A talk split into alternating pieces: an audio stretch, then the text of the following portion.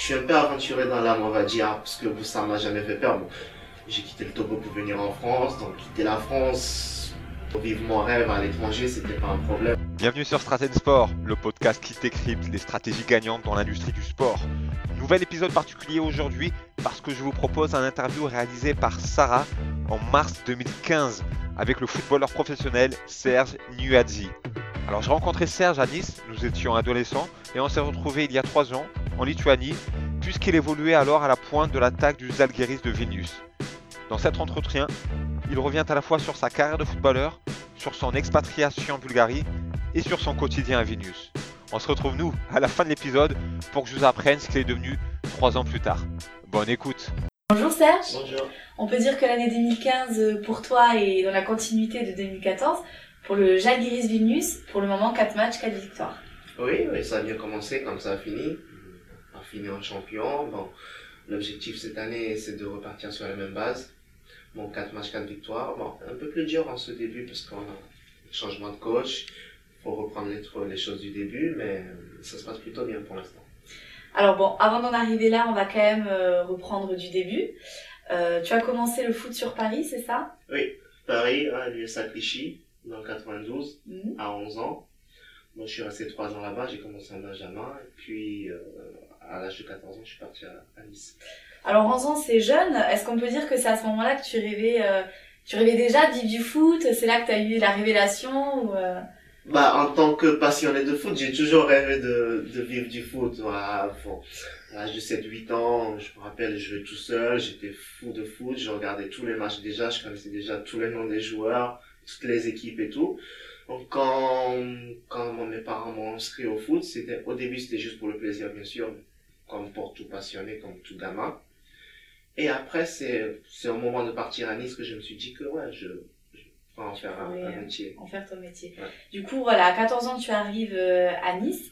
Quelle a été ton évolution euh, du coup au sein de l'OGC Nice? Bah, j'ai fait toutes mes classes, j'ai tout fait, pour, pour dire. J'ai euh, commencé en 14 ans et j'ai fini euh, en signant mon, mon premier contrat professionnel là-bas. Mhm. Donc, Justement, tu as été jusqu'à d'ailleurs porter euh, le maillot de l'équipe de France. C'est quand même une euh, concrétisation. oui, plutôt une récompense Ouais. quand on a 15-16 ans, quand on joue en 16 nationaux, 18 ans nationaux, quand on est jeune. Toute personne rêve de porter un maillot d'équipe nationale. C'est euh, c'est le niveau au-dessus, c'est de jouer avec les meilleurs joueurs du pays. Donc c'était plus comme une récompense parce que, bon, récompenser ma progression, parce que ça se passait plutôt bien. Je l'ai bien vécu, c'était une superbe expérience. Ouais. Alors, euh, pourquoi tu as été amené à quitter l'OGC Nice? Est-ce que tu as rencontré des difficultés? Euh, Qu'est-ce qui t'a poussé à, à partir?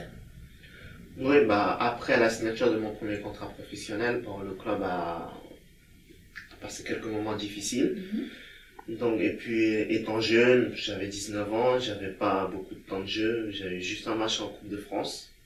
Et puis, j'avais joué une vingtaine de minutes. Et puis, bon, j'avais pas joué à la saison en Ligue 1. Et puis, mon contrat se terminait, c'était un contrat renouvelable.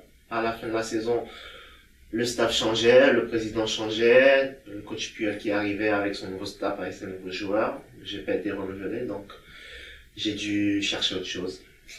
Et c'est comme ça que tu te retrouves en 2012 en Bulgarie. En Bulgarie, ouais. À Alors Sofia. peu. Ouais. Bah, aventure, bon, je suis un peu aventuré dans l'âme, on va dire, parce que ça m'a jamais fait peur. Bon, j'ai quitté le Togo pour venir en France, donc quitter la France pour vivre mon rêve à l'étranger, c'était pas un problème. Donc, euh, ouais, dans un premier temps, j'avais l'opportunité d'aller à Burgas. Mhm. J'ai fait un essai là-bas qui n'a pas été concluant. Mais après, il y a le CSKA Sofia qui se trouve être l'un des meilleurs clubs du pays qui, euh, qui me convoque et qui me propose un essai qui été concluant. Donc, je signe en été 2012 pour trois ans à Sofia. Exactement. Alors, euh, comment comment s'est passée cette expérience? Qu'est-ce que tu en as tiré? Est-ce que c'était vraiment différent de ce que tu avais connu en France? Oui, ouais, c'est différent, ouais. Quand à- à 20 ans, tu quittes la France pour aller dans un autre pays, une- autre culture, une autre langue, c'est c'est pas du tout pareil. Même l'alphabet n'est pas pareil. Ça faisait beaucoup de choses en même temps. ouais, beaucoup de choses en même temps pour un garçon de 20 ans. Mais c'est... Euh, bah, l'expérience a mal fini, a mal terminé, bien sûr, mais elle avait, bien- elle avait bien commencé. où j'étais le héros du derby euh, éternel, hein, contre Levski, je marque et tout. Mais on, on, va dire que je suis sorti grandi. Je suis arrivé gamin à Sofia et quand je suis reparti, j'étais plus un homme. Alors, en quel sens ça s'est mal passé? T'as rencontré des difficultés euh... Des difficultés où le problème avec des, avec, euh, où le club avait des problèmes administratifs, où j'ai des problèmes financiers.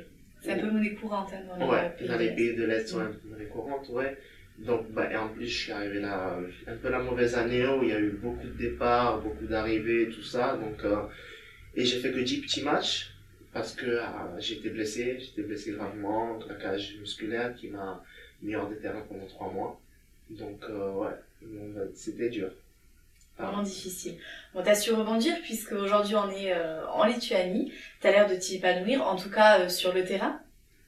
Oui, ouais, enfin, comme, comme je le dis souvent quand on me pose la question, enfin, en- ici, j'ai, en Lituanie, avec le Jargiri, j'ai retrouvé le plaisir de jouer. Ouais. Ce que j'ai toujours voulu, j'avais commencé un peu à Nice, un peu à Sofia, mais ça se finissait toujours mal, il y avait toujours quelques problèmes. Mais là, ça fait maintenant plus d'un an et demi que je m'épanouis, que je suis dans le club champion, deux fois d'affilée champion, dans le meilleur club du pays, où tout est fait pour, pour qu'on gagne, pour qu'on soit les meilleurs et pour qu'on soit en, Euro, en Europe, que ce soit l'Europa League ou la Ligue des Champions. Donc oh, je joue avec les meilleurs joueurs du pays, des joueurs de l'équipe nationale de Lituanie, mais aussi avec des étrangers dans une ville qui est une super ville, qui a son histoire, qui est la capitale. Ouais. Donc je me plains pas. Et donc, quelles sont les particularités du championnat lituanien, plus précisément du jeu lituanien, que j'imagine bien différent euh, du jeu euh, français euh, Oui, t'as ouais. évolué? Ouais, c'est ouais, c'est différent parce que bon, les pays de l'Est ont- font bien leur jeu ty- typique à eux, donc c'est euh, bon, déjà ce que je connais, ce que je connaissais pas, c'est que c'est un championnat à 10 équipes, ce qui fait que c'est pas comme en France où on joue que des matchs aller-retour. Mais là, les équipes on les rencontre quatre fois, deux fois à l'aller, deux fois au retour, à l'extérieur et à domicile. Mais les équipes sont plus physiques. Bon, on est à côté de la Russie, on est loin de l'Ukraine, de la Pologne, de la Biélorussie, donc c'est plus des plus de jeux physiques avec des défenseurs rudes, jeux plus directs. Mais bon, dans mon équipe, on est beaucoup d'étrangers, donc euh, on essaie de jouer. Je pense que c'est ce qui fait notre force. Ouais. On essaie de jouer avec ce mélange-là, on essaie de produire un jeu plus technique, plus tactique, et je pense que c'est ce qui fait qu'on a l'avantage sur d'autres équipes. Alors, pour comparer un peu avec euh, le championnat français, tu dirais que le euh, Žalgiris Vilnius se situe euh, où euh, par rapport aux divisions françaises? Je veux pas, je veux pas dire la Ligue 1, parce que la Ligue 1 a un niveau assez élevé quand même, mais niveau Ligue 2, Niveau Ligue 2, Niveau pareil. Ligue 2, ouais. Niveau Ligue 2, je pense que si on mettait notre équipe en Ligue 2 française, on pourrait bien y figurer.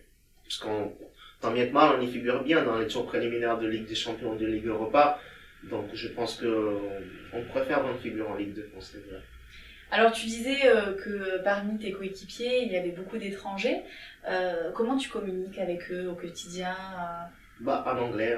enfin, En anglais. ouais. La différence avec la Bulgarie, c'est que bah, tout le monde parle anglais ici. Donc, bah, le coach qu'on avait la saison dernière était polonais, était étranger, donc parle anglais. Bah, le coach de cette année parle un anglais parfait aussi, même s'il est lituanien. Donc, euh, tout le monde communique en anglais, c'est plus facile comme ça. C'est certain. Alors, raconte-nous un peu ta journée type ici en Lituanie. euh. Alors, ma journée type, bah, ça dépend, ça dépend des jours de la semaine, ça dépend quand on double les entraînements ou pas, Ouais. ça dépend de quand est-ce qu'on a des matchs. Bon, en général, une semaine type, c'est quand on a match samedi soir. Donc, ça commence le lundi et, bah, le matin, entraînement, ou à 9h, à 10h du matin, donc, au, au réveil, c'est 8h30. Ça se termine vers midi, midi et demi. Donc, euh, le déjeuner, la sieste obligatoire. Bon, en tout cas pour, Pour moi, récupérer. pour récupérer, euh, certains ne le font pas. Mais pour moi, c'est euh, pour moi, pour moi, c'est obligatoire pour récupérer. Après, ça dépend si on a entraînement l'après-midi, si on double, l'entraînement de l'après-midi est plus vers 16h30, 17h. Donc, qui finit vers 18h30, 19h. Donc, mais si on n'a pas entraînement, moi, je reste à la maison. Le quartier.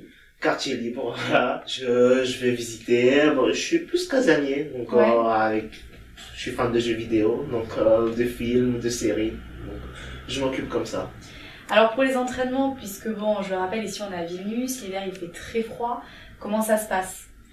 Bah, on s'entraîne à l'extérieur normalement quand il fait bon. Mais bon, c'est vrai que les températures ça descend vachement à l'hiver ici. On a un complexe de stade couvert qui est Ouais. pas loin, tout équipé, tout ça. Donc, euh, quand il fait un peu plus froid, quand il neige et quand le terrain extérieur est impraticable, on, on va dans le- sur le terrain couvert. Mhm. C'est fait tout aussi froid. fait pas aussi froid qu'en dehors, mais dans les 0-1 degré. Mais c'est plus praticable et on, on peut s'entraîner normalement. Ça t'a pas limité euh, dans tes entraînements euh, Toi qui avais connu euh, le sud, la côte d'Azur. Ouais, a dû être compliqué au départ. Ouais, bon. Surtout vu mon, mes origines. Donc, et vu j'ai passé. Togolaise, on le rappelle. Ouais, togolaise, et vu que j'ai passé la majeure partie de ma jeunesse à, à Nice. Au début, ouais, mais bon, j'ai connu Sofia un peu avant, hein, la Bulgarie un peu avant, où on descendait jusqu'à moins 10. Mais quand je suis arrivé ici, bon, on descendait à moins 19, moins 20, moins 25. Bon, un peu chaleureux parce que quand je suis arrivé en septembre, il faisait déjà assez froid. Mais après, c'est une question d'habitude. Donc, euh, bon. Ça n'empêche pas tes belles performances en tout cas. oui, voilà. J'ai, va dire, que j'ai une capacité d'adaptation qui est bonne. Donc, euh, je- donc c'est, c'était dur. Je vais pas le dire, je vais pas dire que c'était pas dur, mais c'était dur, mais je me suis adapté au final. Et- Alors, en parlant de performance, il y a quelque chose qu'on a remarqué dans ton jeu. Euh, au départ, euh, on t'avait plus profilé euh, comme un buteur. Et finalement, on se rend compte que euh, tu as un grand nombre de passes décisives euh, à ton actif ces dernières années. Alors, comment tu expliques cette évolution dans ton jeu euh? Oui, bah, quand j'étais jeune, quand je suis arrivé au centre de formation, j'étais plus en avant-centre, en attaquant, parce que je voulais marquer des buts, j'aimais marquer des buts. Mais au fur et à mesure, en montant de niveau, quand je suis passé avec les professionnels, on m'a mis sur le côté. Et bon, avec euh, mes qualités, avec ma vitesse, mes capacités, ma technique, j'ai vu que je pouvais tout aussi jouer sur le côté gauche. Donc, euh, je m'y plais. Je m'y plais. Quand on a besoin de moi dans l'axe pour jouer avant-centre, je peux y jouer. Quand on a besoin de moi sur le côté, je peux aussi. Bon, maintenant, dans le football, être polyvalent, c'est une arme, c'est une force. Donc, euh, j'en profite. Et oui, donc euh, tu es un footballeur complet, hein, on vient de, de le constater. Donc avec tout ça, Serge, ça fait euh, de toi un profil intéressant finalement pour euh, euh, les sélectionneurs togolais, n'est-ce pas? Oui, c'est c'est vrai que la, la question revient hein, Assez fréquemment. assez fréquemment ces derniers temps. Ouais. Oui, parce qu'il y a bientôt des échéances importantes Oui. qui se profilent. Oui, oui, oui, il y a des échanges importants. Il y a, bon, j'ai des contacts, il y a des gens qui m'appellent du pays, ils disent, ah ouais, est-ce que t'aimerais, ceci, cela? Bien sûr que j'aimerais. parce que toujours, bon, j'ai fait l'équipe de France des jeunes, en jeunes, tout ça. Je vais pas me voiler, l'équipe de France A. On sait jamais. Olivier, Olivier Giroud, il est en équipe de France maintenant, il a commencé aussi bas, mais euh, j'aimerais jouer pour le Togo, pour le, pays de mes parents. C'est- Ce serait toujours un honneur de porter les couleurs de son pays, surtout son pays d'origine. Tu as des amis qui jouent là-bas actuellement? Je je les connais pas personnellement. Je les Ouais. connais pas personnellement, mais j'ai euh, un joueur qui joue là-bas, on a le même manager. Donc, euh, mais j'aimerais j'aimerais y aller. Et être international, c'est toujours ajouter corde à son arc. C'est c'est toujours bien pour pour évoluer dans le football. Ben pour l'instant, je me concentre. en- je vais pas dire que je suis pas prêt, mais je m'y sens prêt maintenant à 23 ans d'être international. Ce serait bien pour ma carrière, pour la suite. Mais maintenant, je suis en attente. Je suis prêt. Si le sélectionneur du Togo voit mes performances, c'est à moi de prouver tous les week-ends ici avec Jalgiris que je peux, je suis capable d'y aller.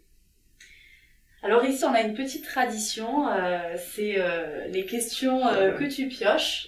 Donc euh, tu en choisis une, tu la lis à haute voix et euh, tu y réponds. Ah, ok, bon. Je suis, Au pas, hasard. je suis pas fort en loto, donc euh, ça, choisir là. Quels sont les trois objets que je ne quitte jamais? Oula. La PlayStation déjà Mon numéro un, mon téléphone. Comme la plupart des gens. Bah, moi, mon téléphone, je ne quitte jamais. Ballon. Jamais, jamais, on va dire le ballon, parce que je, le- je le vois tous les jours. euh, finalement, je le vois tous les jours quand même, je le touche tous les jours. Mon téléphone, le ballon et la PlayStation. Voilà, exactement. On y revient, ouais. Ouais, ouais, ouais. Mon téléphone, le ballon de foot et la PlayStation. Alors euh, merci Serge. Euh, pour finir, quel conseil donnerais-tu euh, aux jeunes adolescents qui rêvent de, comme toi de devenir footballeur professionnel? Un conseil, c'est de ne jamais abandonner. Enfin, et surtout, moi, si j'ai découvert un truc, bon, je suis encore jeune et tout, mais de mon expérience que j'ai passée à l'étranger, c'est que le travail paye toujours. Je suis convaincu, enfin, j'étais convaincu, et je le suis encore plus au, au, au fil des années, c'est que le travail paye toujours, et s'ils ont un objectif, s'ils ont un rêve, de travailler pour l'atteindre, tout simplement. C'est un très beau conseil en tout cas. Donc merci euh, pour euh, cette petite entrevue. J'espère que cette interview vous a plu. Si c'est le cas, merci de prendre quelques secondes pour me laisser un avis sur la plateforme à partir de laquelle vous écoutez ce podcast. Ou à minima, de vous y abonner. Ce sont les deux principaux indicateurs qui m'encouragent à vous proposer de nouveaux contenus. Concernant Serge, il s'apprête en 2018 à repartir pour une nouvelle saison avec le Zalgiris de Vilnius, où le club et lui-même auront pour objectif de reconquérir le titre de champion de Lituanie cédé l'année dernière. Il faut savoir que l'esprit aventurier de Serge n'a pas encore disparu. Il a tenté, durant ces trois dernières années, deux nouvelles expériences à l'étranger. Un court intermède en Turquie, quelques mois après cette interview, avec le club de Trabzon, alors en deuxième division. Puis, il a été prêté quelques mois en 2017 en Roumanie à l'Astra Giorgio. Il reste par ailleurs toujours en attente de sa première convocation chez les éperviers du Togo. Peu épargné par les blessures en 2017, on souhaite à Serge une grosse saison 2018 et également beaucoup de bonheur à sa famille car depuis plusieurs mois il est devenu papa. Voilà, vous savez tout. N'oubliez pas de vous abonner et à la prochaine.